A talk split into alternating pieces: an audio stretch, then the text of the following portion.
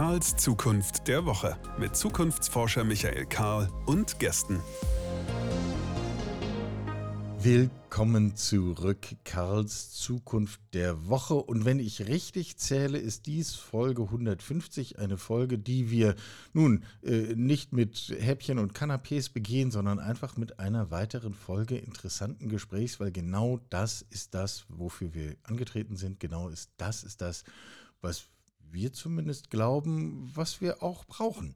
Und äh, die Feedbacks, die wir in der Zeit, die wir das hier schon machen, und es ja, scheint ja nun wirklich jede Woche eine Folge, äh, bekommen von euch, die ihr das hört, die ermuntern uns an dieser Stelle eigentlich. Ähm, wir brauchen mehr von gemeinsamem und etwas reflektiertem Nachdenken darüber, welche Zukunft wir eigentlich erwarten und welche wir eigentlich wollen. Und dafür treten wir hier an.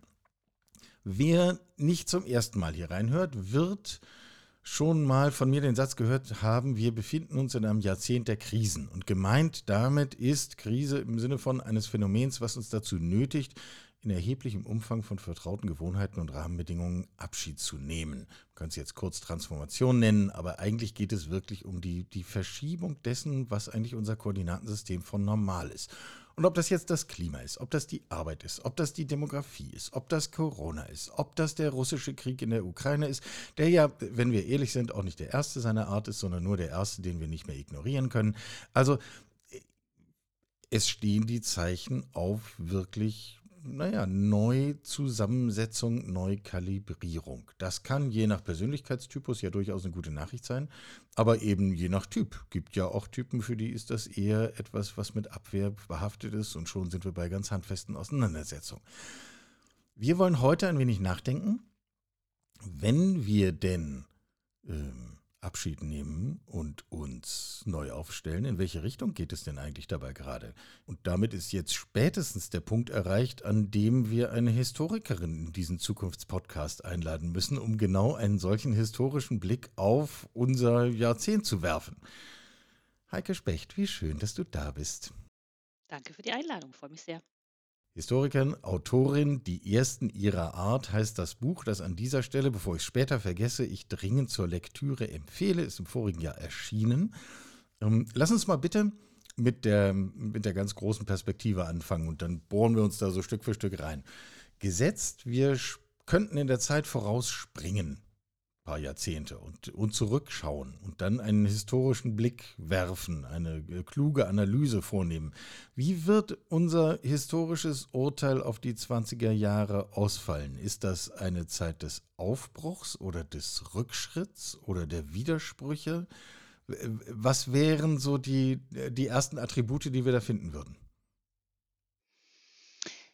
Ich glaube, das wird eine Zeit sein, in der also zumindest auf die Bundesrepublik betrachtet, vielleicht äh, auch auf Europa blickend, äh, wir ge gemerkt haben, dass wir mit sehr liebgewonnenen äh, Gewohnheiten und Überlegungen und uns auch eingerichtet sein äh, aufräumen mussten und uns so ein bisschen aus der, aus der Komfortzone ähm, raus äh, katapultiert sahen durch verschiedene Dinge natürlich. Äh, durch das hat ja schon vor 20 Jahren angefangen mit 9-11, natürlich ein Riesenknall, äh, der uns äh, auf, aufgescheucht hat, ganz massiv, mit den Einsätzen, die dann kamen, mit dem Irakkrieg, aber natürlich dann auch mit der Pandemie, ähm, die äh, äh uns ja doch auch stark beschäftigt hat die letzten drei Jahre und wo es, glaube ich, auch noch einiges aufzuarbeiten gilt, also gerade auch so gesellschaftspolitisch ähm, muss man sich das, glaube ich, echt nochmal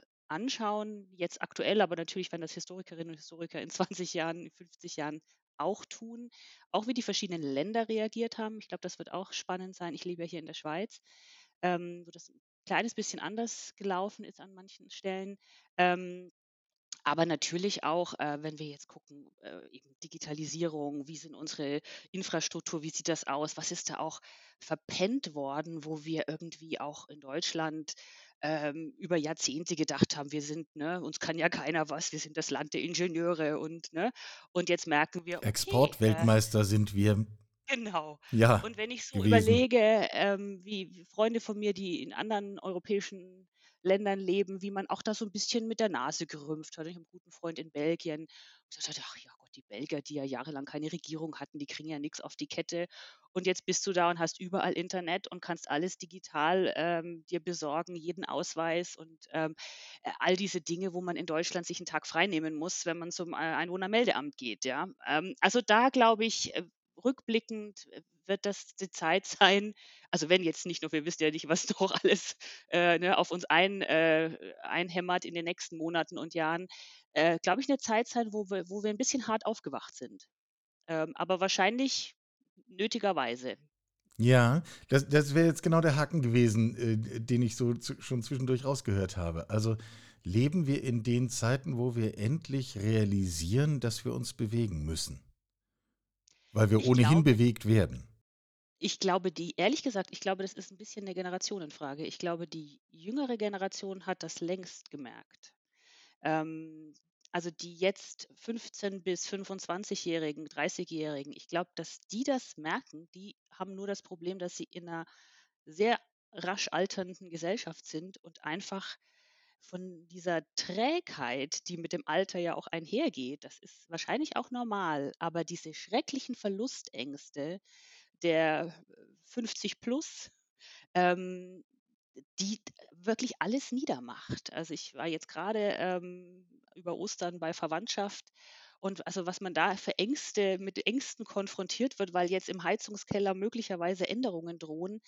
Ähm, das sind Leute, die wirklich 'n 'n Großteil ihres Lebens in in in sehr bequemen Verhältnissen verbracht haben und ich verstehe das. Ich verstehe die Sorge und die Angst.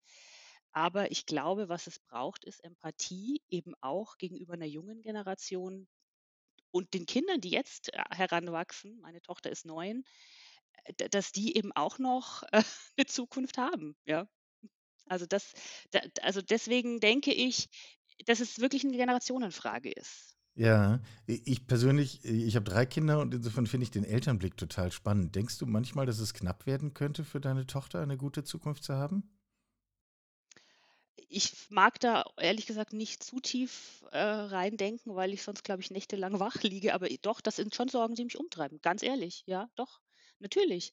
Ähm, äh, denn also, das ist ja also, ich glaube, man muss auch nicht zu sehr schwarz malen, um sich das, äh, bewusst zu machen, wie das einfach allein klimatechnisch, äh, allein die Veränderungen schon, ja, äh, die demografischen Veränderungen. Also, wenn wenn wenn du einfach in 'ner in 'ner Gesellschaft lebst, in der so viele Menschen nicht mehr arbeiten, also nicht mehr erwerbstätig arbeiten, äh, was das bedeutet, ja, ähm, und die aber dennoch natürlich wählen bis zum Schluss. Also, ich glaube, das sind alles Dinge, die wir uns auch ähm, wo man drüber nachdenken muss. Also, nicht, dass jetzt, äh, der der Idee aufkommt, dass ich älteren Leuten das Wahlrecht entziehen will, überhaupt nicht. Die Frage ist nur, sollte man nicht früher anfangen dürfen zu wählen, vielleicht mit 14 auf äh, kommunaler Ebene, mit 16 auf Bundesebene?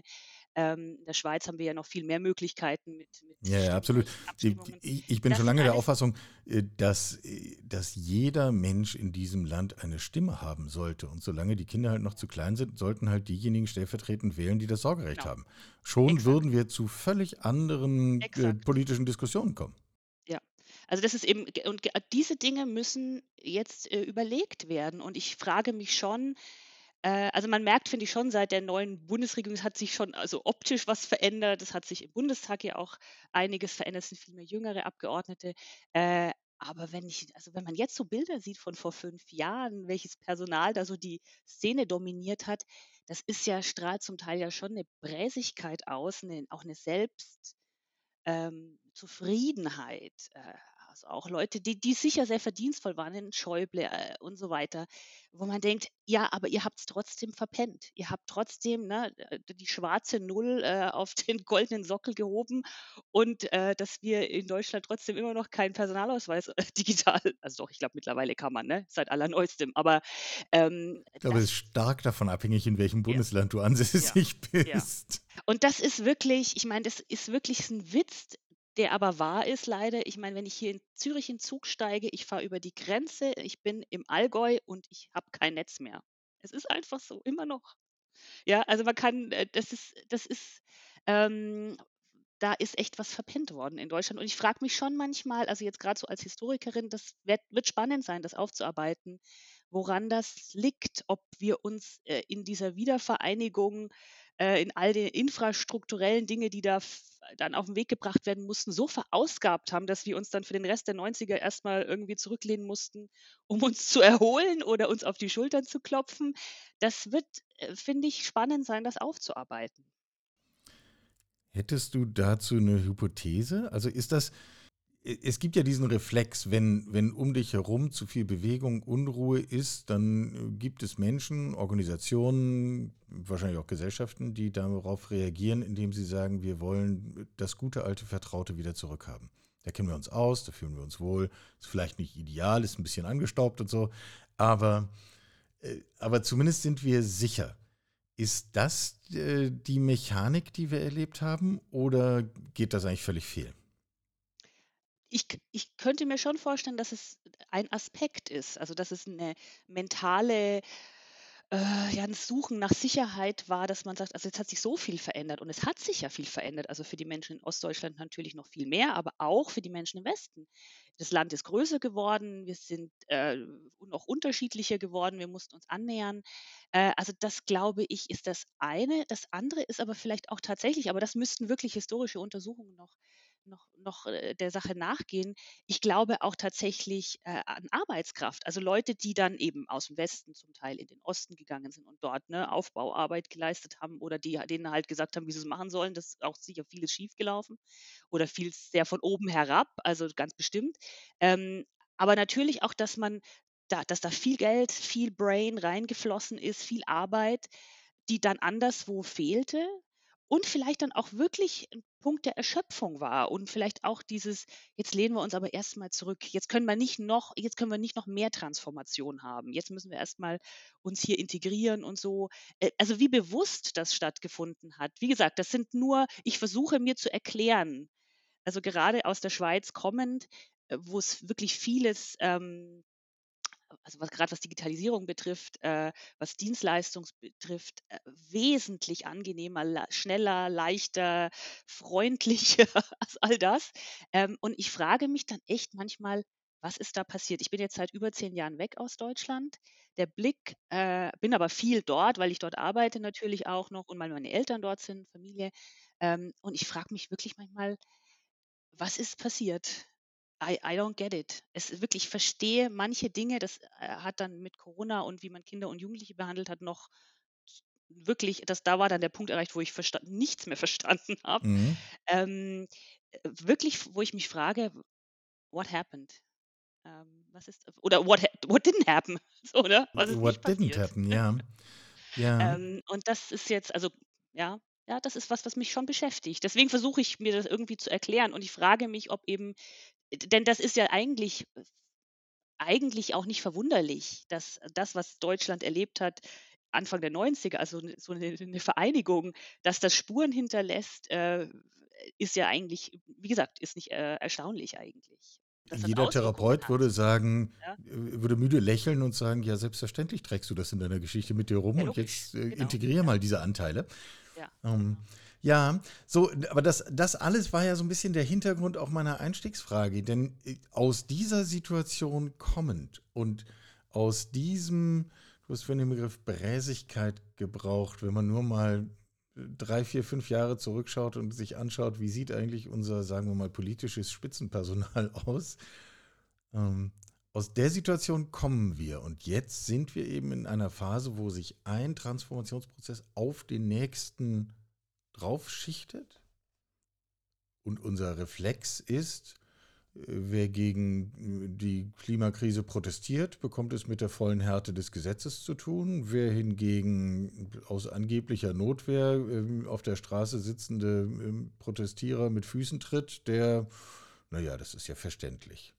Also im Grunde antworten wir doch immer noch mit, mit der Sehnsucht nach, ach, es könnte doch so schön sein wie früher.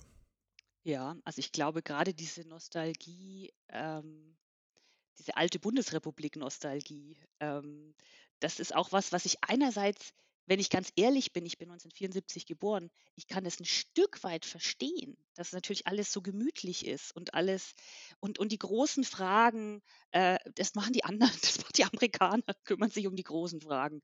Ähm, das ich kann das ein Stück weit nachvollziehen. Und ich glaube, man muss es auch also, wertfrei konstatieren, dass das, glaube ich, so ist, äh, vielfach. Und ich meine, nicht umsonst, äh, erleben diese Nostalgie-Shows und so weiter, diese ganzen Rückblicke, ähm, ist 'n ist 'n gibt's 'n Hype darum. Aber ich glaube, ähm, es ist auch 'ne Verklärung also, es es macht die Bundesrepublik und die Geschichte damals harmloser, als sie war. Ich glaube nicht, dass es so ähm, ungefährlich immer war. Ich glaube, es gab auch da durchaus brenzliche Situationen. Ich meine, wenn ich an Tschernobyl denke, das hat uns ja, äh, also meine Generation massiv geprägt. Die Mhm. Ängste, die wir hatten Klar. vor, vor einem Gau und ähm, äh, vor dem sauren Regen und Waldsterben. Also wir haben uns da auch echt massiv gefürchtet damals. Es ist jetzt nicht so, als wären wir da alle mit äh, rosa Lollipops durch die, durch die Wiesen gehüpft und hätten Einhörner gestreichelt. Also so war es nicht, ja. Ähm, also das verklärt zum einen und zum anderen blendet es natürlich aus, und da bin ich ein bisschen bei meinem Thema, die Frage der Diversität. Also ich meine, das äh, war natürlich happy peppy für weiße Männer um die 50, ja, äh, oder um die 40 vielleicht schon, äh, aber für viele andere eben nicht, ja. Und, ähm, also das äh, ist macht man sich's, glaube ich, sehr einfach, wenn man das, äh, eben wenn man sagt, man möchte dahin zurück. Ich möchte dahin nicht zurück, ja. Wenn das Ja. bedeutet, dass ich meinen Mann fragen muss, wenn ich ein Konto eröffnen will oder wenn ich arbeiten gehen will. Ja, und er das dann auch jederzeit, ohne dich überhaupt zu informieren, wieder rückgängig machen kann, weil Genau. ist ja weil seine ich im Haushalt nicht so ordentlich bin, wie ich sein sollte, genau. Ja, Ja. ja, ja, ja, genau. Ach, war das schon übersichtlich. Ja, nein, nein, das äh, Ja, es war ordentlich und übersichtlich, klar. total.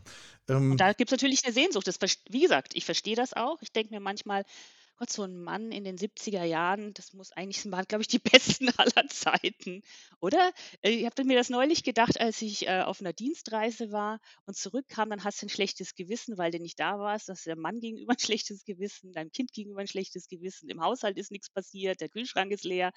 Und dann denke ich mir: „Mann, war das cool“, glaube ich, wenn du so in den 70ern jetzt bin ich in der Buchbranche, nehmen wir mal an, ich war auf der äh, auf der Buchmesse, dann kommst du zurück, dann wartet deine Frau, der Tisch ist gedeckt, der Kühlschrank ist voll.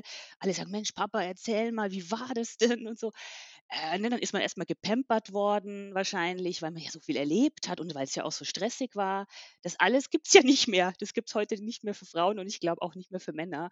Ähm, ich glaube, das waren die besten Zeiten, Mann zu sein in den 70ern. Mann in den 70ern, ja, ja, dafür bin ich jetzt leider auch nicht alt genug. Hm. Also, aber das führt uns ja zu einer interessanten, äh, zu einer interessanten Beobachtung. Ähm, äh, du formulierst das mit einer äh, Sicherheit zu sagen, diese Zeiten sind vorbei. Wenn ich aber mir zum Beispiel anschaue, was wir ähm, dieser Tage in den USA beobachten, bin ich überhaupt gar nicht sicher, ob diese Zeiten vorbei sind. Denn wenn ich mir anschaue, mit welcher Geschwindigkeit und in welchem Umfang Rechte von Transmenschen, von schwulen Menschen, von Schwarzen, von Frauen äh, zurückgedrängt werden. Also ich versuche, hier in meinen Notizen steht das Wort Minderheit in Anführungszeichen, ich versuche das zu umschiffen, weil spätestens wenn wir von Schwarzen und Frauen reden, dann reden wir nicht über Minderheiten. Ähm, äh, aber de facto werden sie im öffentlichen Diskurs dazu gemacht und dann bleiben die weißen alten Männer übrig. Ähm, also ist das, er- erleben wir da gerade den großen Backlash? Die Gefahr besteht zumindest. Also, das äh, die Zeiten sind vorbei. Ich meinte damit jetzt Bundesrepublik 70er Jahre, wo wir uns zurücklehnen konnten und weltpolitisch auch nicht involviert waren. Äh, dass natürlich, also sozial, ähm, ständig äh, und gesundheitspolitisch für Frauen ja ganz wichtig auch, ständig Backlashes drohen. Und zwar nicht nur äh, in Amerika, sondern ja auch, wenn wir nach Polen gucken, ja. Ja. Äh, und äh, zum Beispiel, also das ist äh, Frauenrechte, das hat Frauen in den letzten 5000 Jahren äh, immer wieder leidvoll erfahren, es sind leider immer wieder rückdrehbar oder, oder ja, können immer wieder ver verloren gehen oder Sind immer äh, nur auf Zeit werden. vergeben, könnte man den Eindruck haben, nicht? Nie, nie endgültig, sind immer nur auf Zeit Genau. vergeben. Genau, und das ist, ähm, das ist ja was, was wir in der deutschen Geschichte äh, am Beispiel der, der deutschen Juden ja sehr schmerzvoll, auch als Historikerin habe ich mich ja sehr intensiv auch mit der deutsch-jüdischen Geschichte befasst. Die deutschen Juden, die 1871 deutsche Staatsbürger wurden. Und dann ist das 40 Jahre später, 50 Jahre später war das reversibel, ja.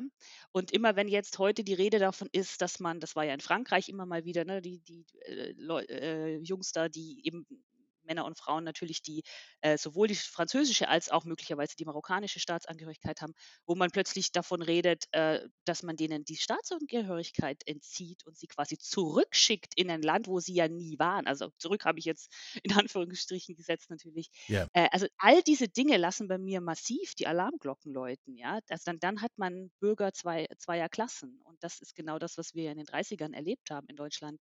Und wie, wie du sagst, also die äh, Frauenrechte, Geschichte in, in den USA, was wir da sehen gerade, das ist wirklich ein Lehrbeispiel äh, aus dem Schulbuch, äh, wie man gerade offensichtlich Frauenrechte äh, sich denkt, das tut, das tut den Leuten nicht ausreichend weh. Oder den Leuten, denen es weh tut, die schreien nicht laut genug. Oder das, die, die, die Repercussions werden nicht groß genug sein. Also offensichtlich äh, nimmt, äh, ist das Thema bei Wählerinnen äh, momentan zumindest, das kann sich ändern. Wir wissen, bei den letzten Wahlen in den USA waren es ja schon massiv die Frauen, die eben Biden gewählt haben und nicht, nicht Trump.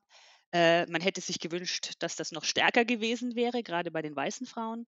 Ähm, wir werden sehen, wie sich das jetzt auswirkt. Ich meine, Kamala Harris, glaube ich, nimmt sich das jetzt schon sehr stark vor, hat sich da auch sehr stark positioniert ähm, in dieser Frage. Aber ob man das, ob das jetzt ein Thema ist, mit dem man Wahlen gewinnt, wenn man für Frauenrechte sich einsetzt und für das Recht äh, der eigenen Selbstbestimmung, wann man Kinder mit wem möchte, weiß ich nicht. Ja, aber äh, es müsste eines sein, sagen wir es mal so.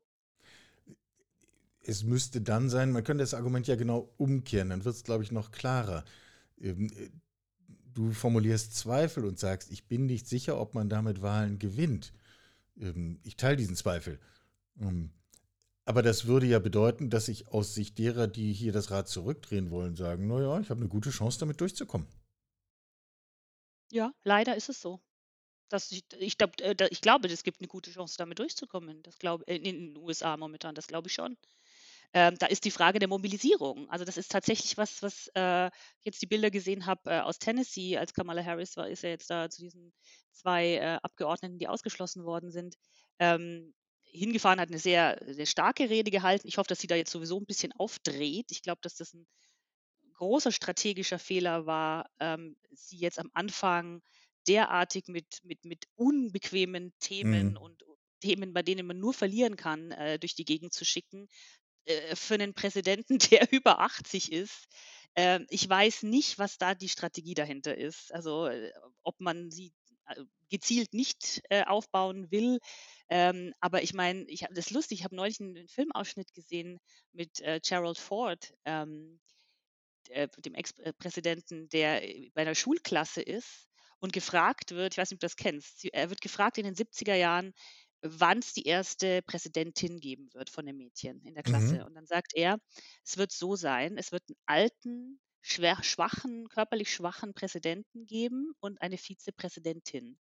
Und der Präsident wird sterben im Amt und die Vizepräsidentin wird übernehmen und von da ab werden es Männer schwer haben, Präsident zu werden. Das sagt er Mitte der 70er Jahre oder Ende der 70er, ne, Ford, ja.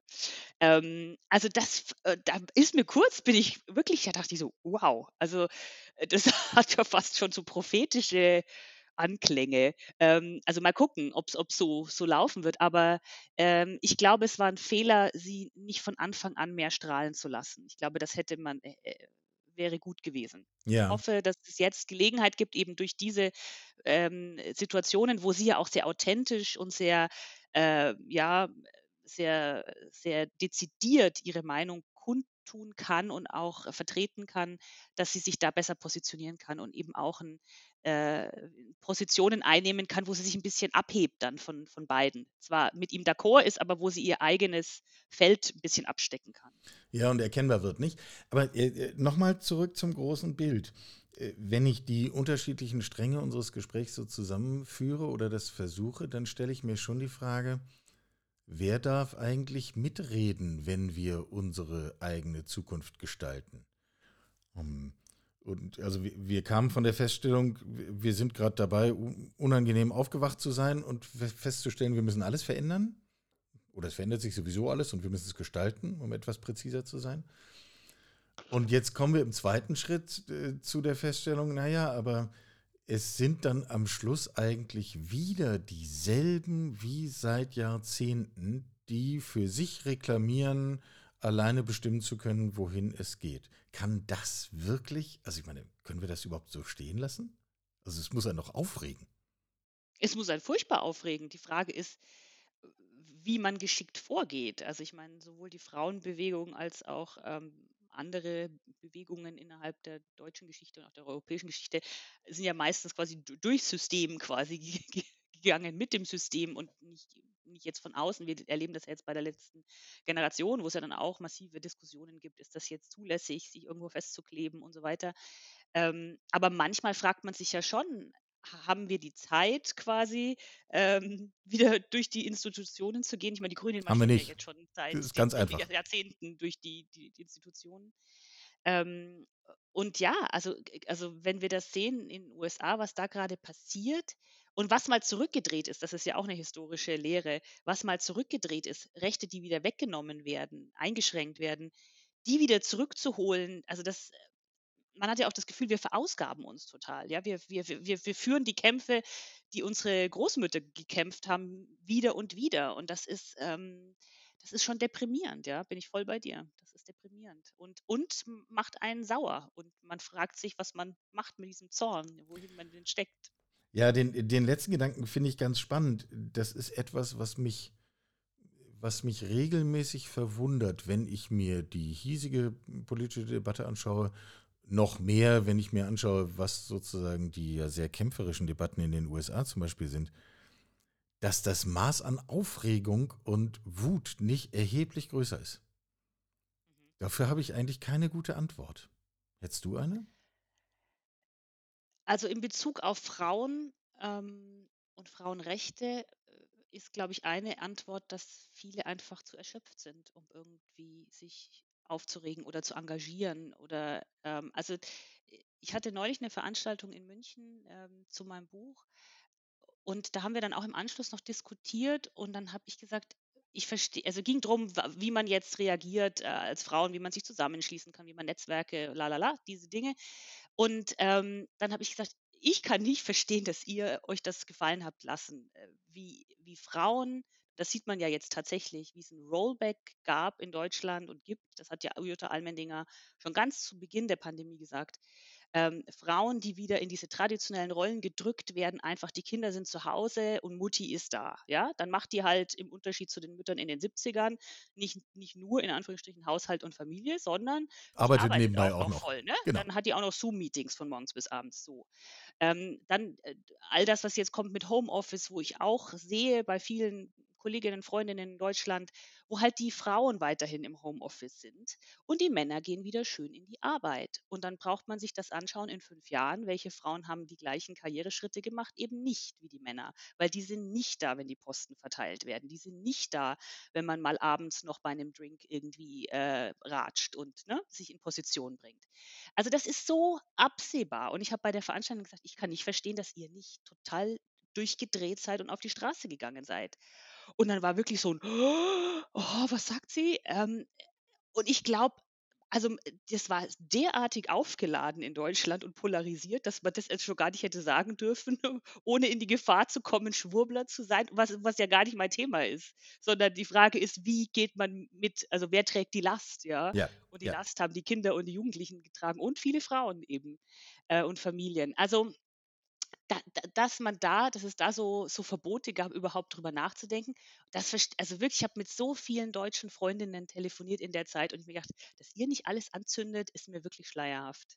Also dass da, aber ich glaube, die Erklärung ist wirklich die Erschöpfung. Man war so damit beschäftigt und wir kennen das ja auch aus historischen ähm, Krisenzeiten.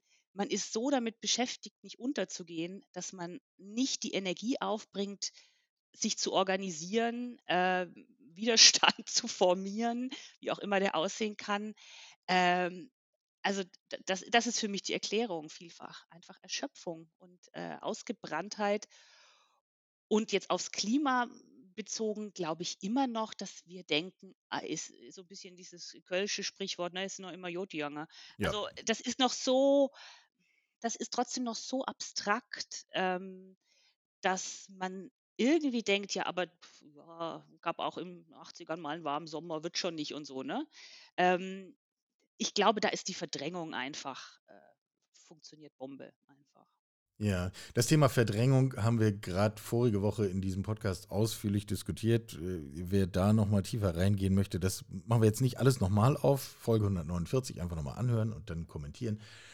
Ähm, aber nochmal noch mal zur Wut zurück. Also wir, wir halten fest, eigentlich wäre ein lauter Aufschrei und ein wütendes Auftreten höchst angemessen. Bei verschiedenen Themen wäre Bei verschiedenen Themen. Ja, genau. ja, ja, beginnen durchaus. beim Thema Frauenrechte, aber wir, wir können jetzt all, sozusagen alle üblichen Themen der Reihe nach durchdeklinieren. Das würde immer wieder zum selben Ergebnis kommen. Wir stellen fest, ähm, aus Erschöpfung, so deine These, dass das ein Faktor ist, findet das gar nicht statt. Ähm, ist das Strategie derer, die gerne was zurückdrehen wollen? Ich mache hier noch einen Nebenkriegsschauplatz auf und da noch einen und da noch einen und da noch einen und am Schluss sind alle so müde, dass ich machen kann, was ich will? Ja, also das ist, glaube ich, also Angst säen, äh, das sehen wir ja jetzt auch ganz strategisch, ne? Die Zukunftsangst, die Angst, dass es nicht mehr warm wird, dass ne, die Angst, äh, schlimmster Winter seit 45. Ähm, also das ist, das ist äh, wie, ich würde gar nicht mal immer unterstellen, bösartige Strategie, aber ähm, man denkt eben, andere Sachen sind jetzt wichtiger und deswegen müssen jetzt, ne? Und muss man möglichst, ich glaube auch, auch da, das müsste man sich noch genauer anschauen, aber ich habe schon die Vermutung, dass Politikerinnen und Politiker in den letzten 50 Jahren in der Bundesrepublik den Leuten zu wenig zumuten wollten, ähm, Angst hatten. Und ich glaube, dass vielfach Leute viel weiter sind bei ganz vielen Dingen. Ähm, ich glaube, wenn man ordentlich mit den Leuten redet, ähm, verstehen die mehr, sind viel weiter.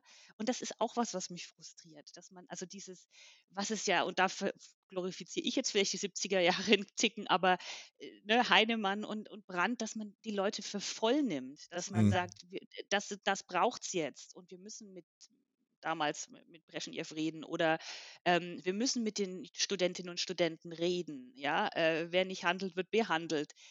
Diese Dinge, wir wollen mündige Bürgerinnen und Bürger. Ähm, das ist so ein bisschen eingeschlafen und da ist, glaube ich, wird man getrieben von der Angst vor dem, vor dem Wahltag da abgestraft zu werden. Und es gibt ja auch tatsächlich beim Beispiel Grüne ne, diese, diese, diese ähm, ja, Lehre, die sie gezogen haben, ist dem Veggie-Tag und so weiter. Aber ich weiß nicht, ob man das immer so, ob es tatsächlich dann die Retourkutsche dafür war, quasi beim Wahltag.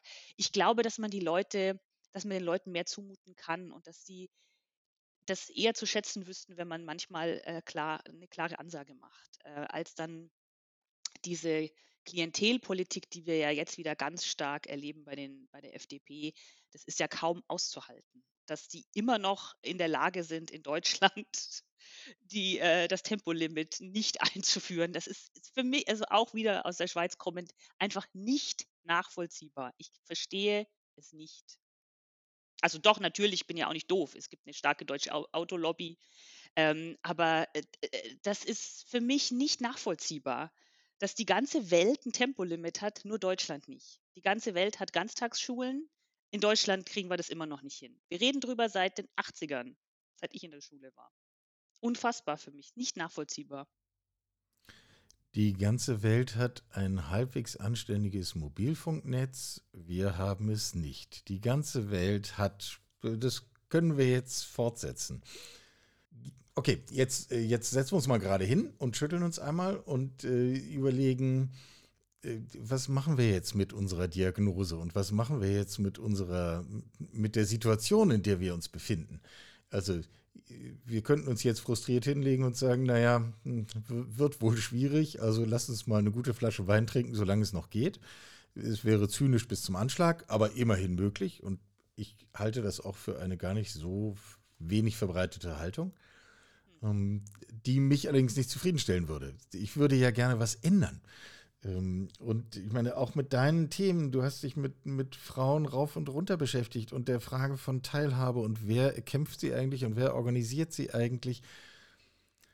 Wie können wir zu einer Situation kommen, dass eben nicht mehr dieselben fünf alten weißen Männer in Selbstherrlichkeit darüber äh, entscheiden, was jetzt eigentlich passiert, sondern dass wir tatsächlich eine offene Debatte darüber haben, was wir wollen, wohin wir wollen, wie wir es gestalten, mit wem, mit welchen Rollen, also all, all diese Themen.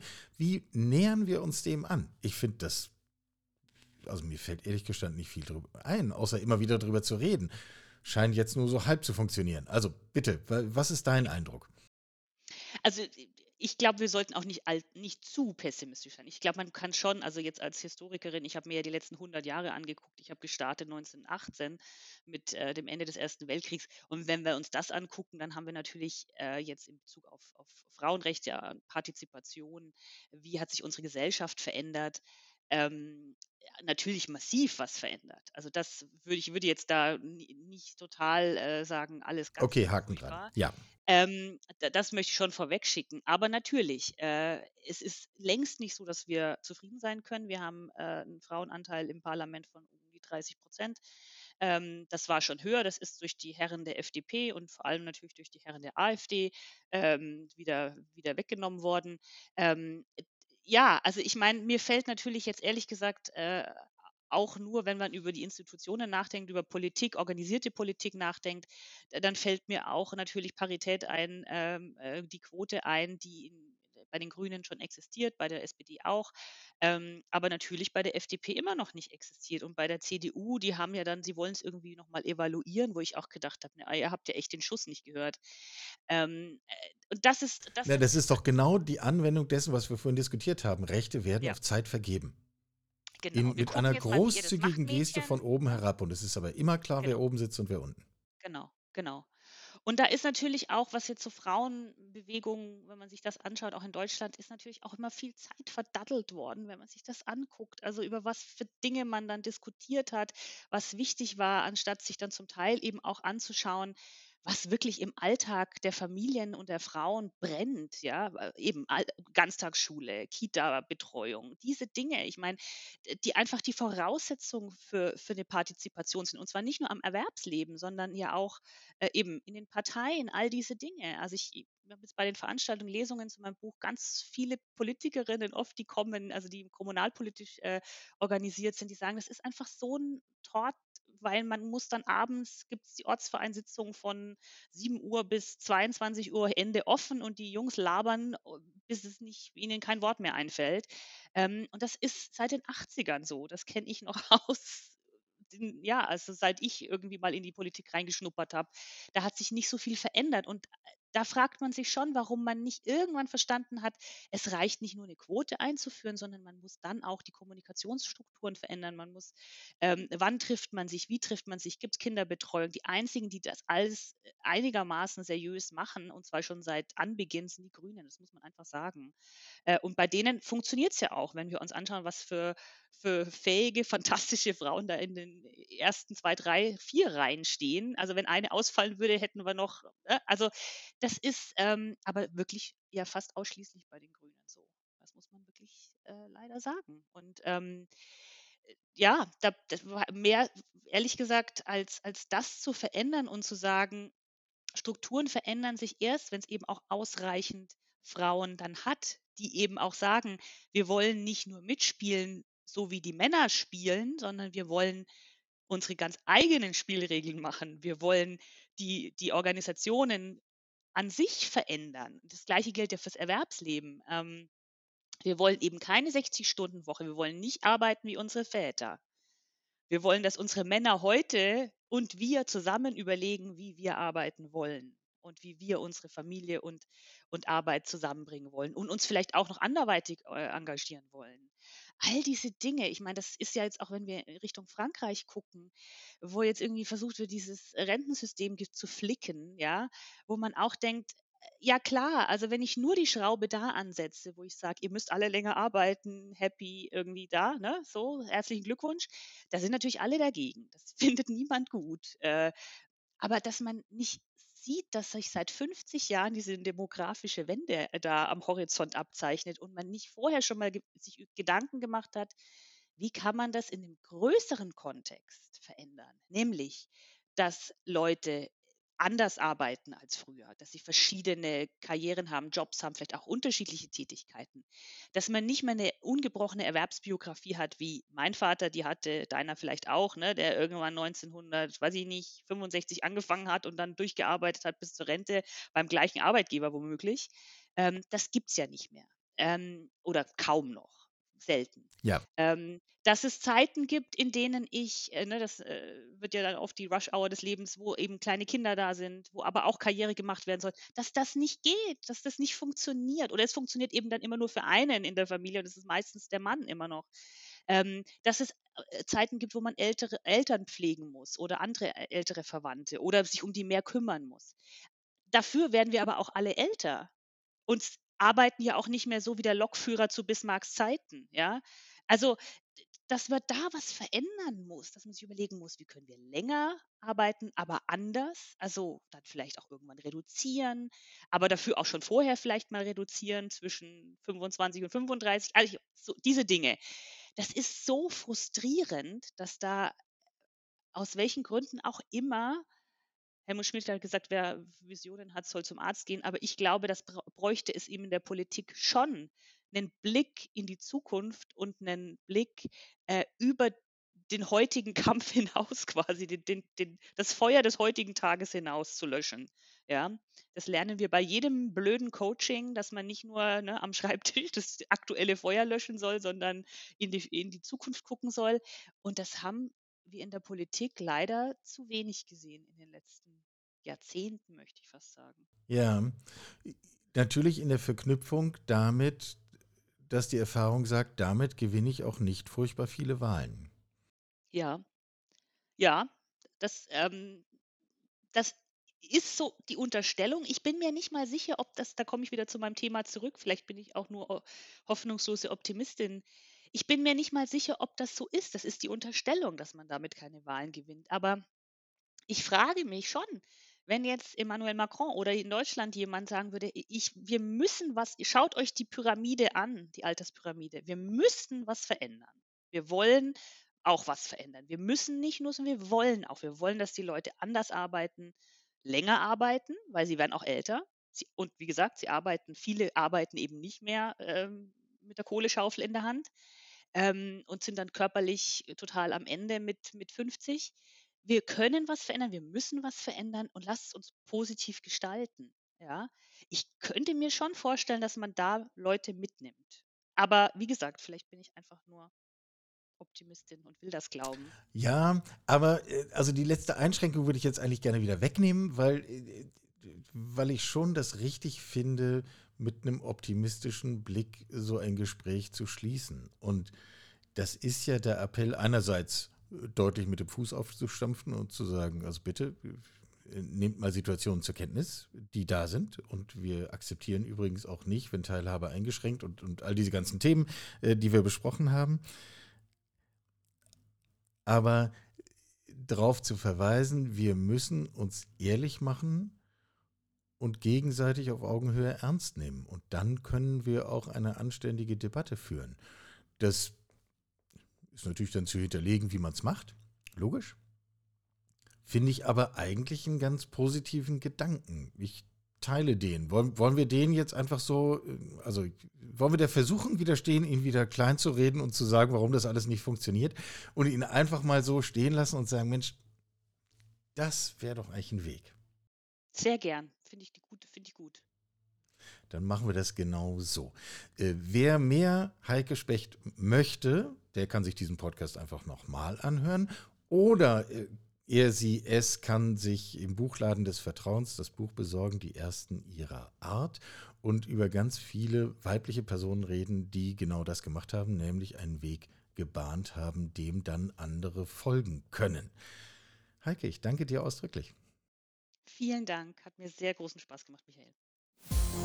Sie hörten Karls Zukunft der Woche, ein Podcast aus dem Karl Institute for Human Future.